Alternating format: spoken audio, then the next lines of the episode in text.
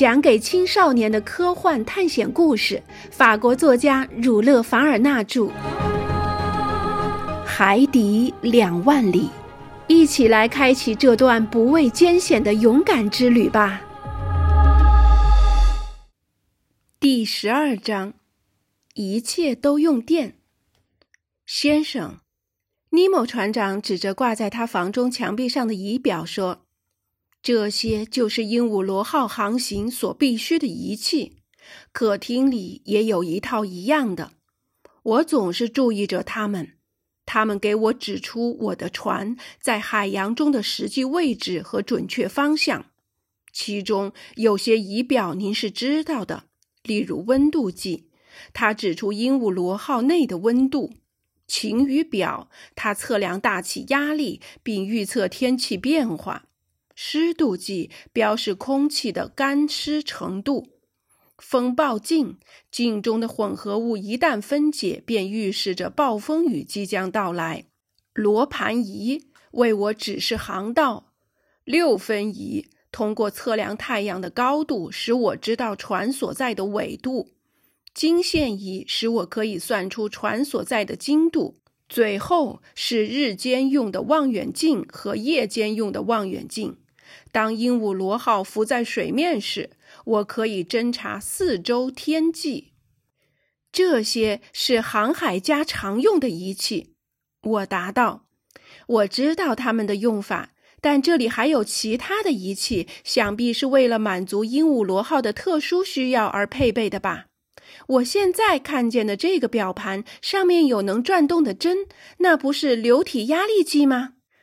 正是流体压力计。”它跟海水相通的，可以指出外面海水的压力，因此我便知道我这船所在的深度。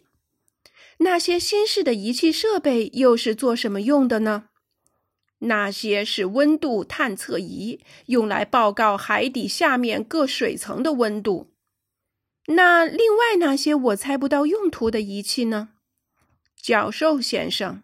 谈到这里，我得向您做些解释了。”尼莫船长说，“请您仔细听。”他静默了一会儿，然后说：“这里有一种原动力，这种原动力强大、灵敏、快捷、方便，它具有各种各样的用途，满足我们在船上的一切需求。它提供一切。”它给我光，给我热，它是我船上所有机械的灵魂。这种原动力就是电。电！我惊讶地叫了起来。是的，先生。但是，船长，您这只船移动的速度这么快，这跟电的力量不太相称。因为此时今日电力还是很有限的，只能产生小小的力量啊，教授先生。尼莫船长答道：“我的电不是一般的电，这就是我想对您说的一句话，先生。我不想再追问，我只是对于这种一种效果感到十分惊奇。不过有一个问题我要提出来，如果是不应该问的，那您可以不答复。您用来生产这种神奇的原动力的材料，一定消耗得非常快吧？例如锌。”那既然您跟地上没什么联系，您又是如何补充的呢？您这个问题可以得到答复。尼莫船长回答：“首先，我想对您说，海底有锌、铁、银、金等矿藏，开发起来并不难。但我并不想用陆地上的这些金属，我用大海本身供给我生产电力的原料就行了。大海。”是的，教授先生，我的方法多着呢。譬如，我可以把沉在不同深度下的金属线连接成电路，金属线受到不同的热度就会产生电。但我更喜欢另一种比较方便而实用的方法。什么方法呢？海水的成分您是知道的，海水是由百分之九十六点五的水和百分之二点七左右的氧化钠组成的。此外，就是少量的氯化镁、氯化钾、溴化镁、硫酸镁、硫酸和碳酸钙。由此，您可以看出，氯化钠在海水中占有相当大的分量，而我从海水中提取出来的就是钠，我就是用这些钠来生电的。钠，是的，先生，钠和汞混合成为一种合金，代替本身电池中所需要的锌。汞是消耗不尽的，消耗掉的只有钠，但海水本身就是供给我所需要的钠。此外，我还要告诉您，钠电池应当是能源最强的，它的电动力是锌电池的两倍。船长，我很明白您具有获得钠的得天独厚的环境，海水中还有大量的钠，不过还要把它制作出来，也就是说要把它提取出来。您是怎么做到的呢？当然，您的电池可以用来做这项工作。不过，如果我没有说错的话，电动机械所要消耗钠的数量恐怕要超过提取出来的钠的数量吧？这样的话，您为生产而消耗的钠就超过了你所能生产的钠的数量了。所以，教授先生，我并不是用电池提取的，我用的是煤产生的热力。陆地上的煤，我着重地说。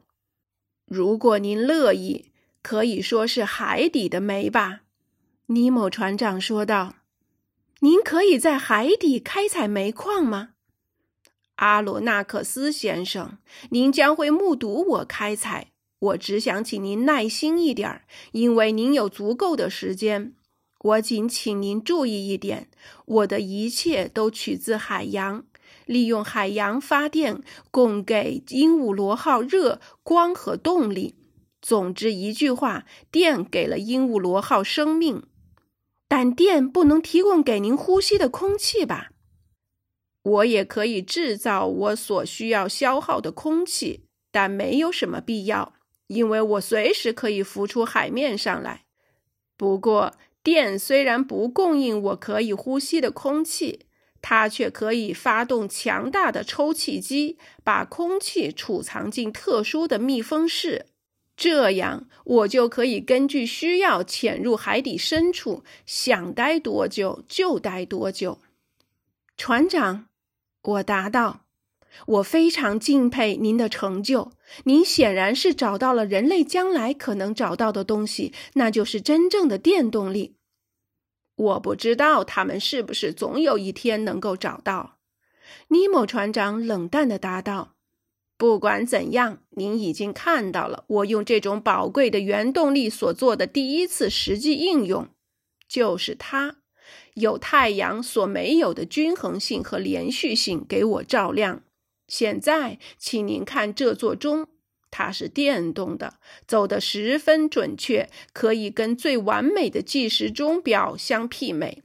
我把它分成二十四个小时，像意大利制的钟一样，因为对我来说，既没有白天和黑夜，也没有太阳和月亮，只有这种我能把它一直带到海底去的人造光。您看，现在是早晨十点。对。下面来说电的另一种用途。挂在我们面前的这个表盘是用来指示鹦鹉螺号的速度的。一根电线把它跟测程器的螺旋桨连接起来，它上面的长针就给我指出了船的实际速度。您看，此刻我们是以每小时十五海里的中等速度行驶着。真了不得，我答道。船长，我很明白您使用这种原动力的理由，因为这原动力足以代替风、水和蒸汽。阿罗纳克斯先生，这还不是全部呢。尼莫船长站起来说：“如果您愿意的话，请您跟着我来，我们去看看鹦鹉螺号的后部。我现在已经看完了这艘潜水艇的整个前面部分。”从船中心到船前头，前半部的布局如下：长五米的餐厅，一扇密封且防水的隔板把它和图书室隔开；长五米的图书室，长十米的大客厅，另一扇隔板把它和船长的房间隔开；长五米的船长室，长两点五米的我的房间，最后是长六点五米的储藏空气的密室。它紧贴着船头，前半部分全长是三十五米，防水隔板都开有门，橡胶闭塞器把门关得紧紧的，即使有个把漏洞，也可以保证鹦鹉螺号的安全。我跟着尼莫船长穿过船翼的狭窄过道，到了船的中心。在船中心两扇隔板之间有井一般的开口，顺着内壁有一架铁梯子，一直通到这口井上方。我问船长：“这梯子做什么用？”它通到小艇。他回答：“什么？您还有一只小艇吗？”我有些惊异地问：“当然了。”一只很好的小艇，轻快又不怕沉没，可供游览和钓鱼之用。那么，您想登上小艇的时候，您必须要浮到水面上去吗？并不需要。